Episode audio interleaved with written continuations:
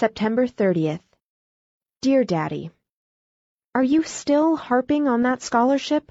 I never knew a man so obstinate and stubborn and unreasonable and tenacious and bulldogish and unable to see other people's point of view as you. You prefer that I should not be accepting favors from strangers. Strangers! And what are you, pray? Is there anyone in the world that I know less?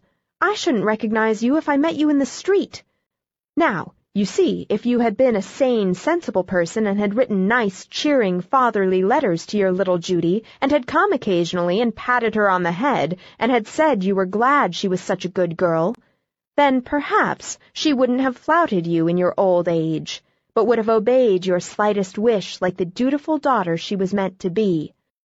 Strangers, indeed. You live in a glass house, Mr. Smith. And besides, this isn't a favor. It's like a prize. I earned it by hard work.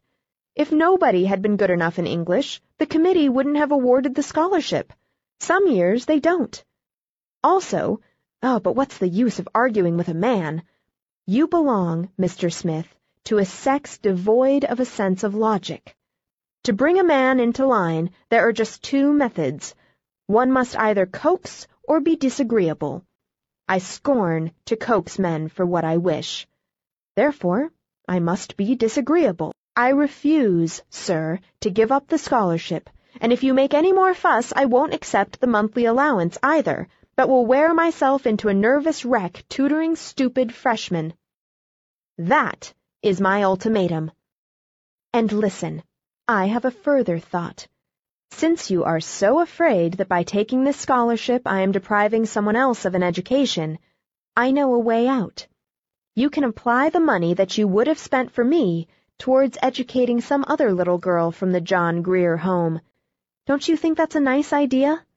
Only, Daddy, educate the new girl as much as you choose, but please don't like her any better than me.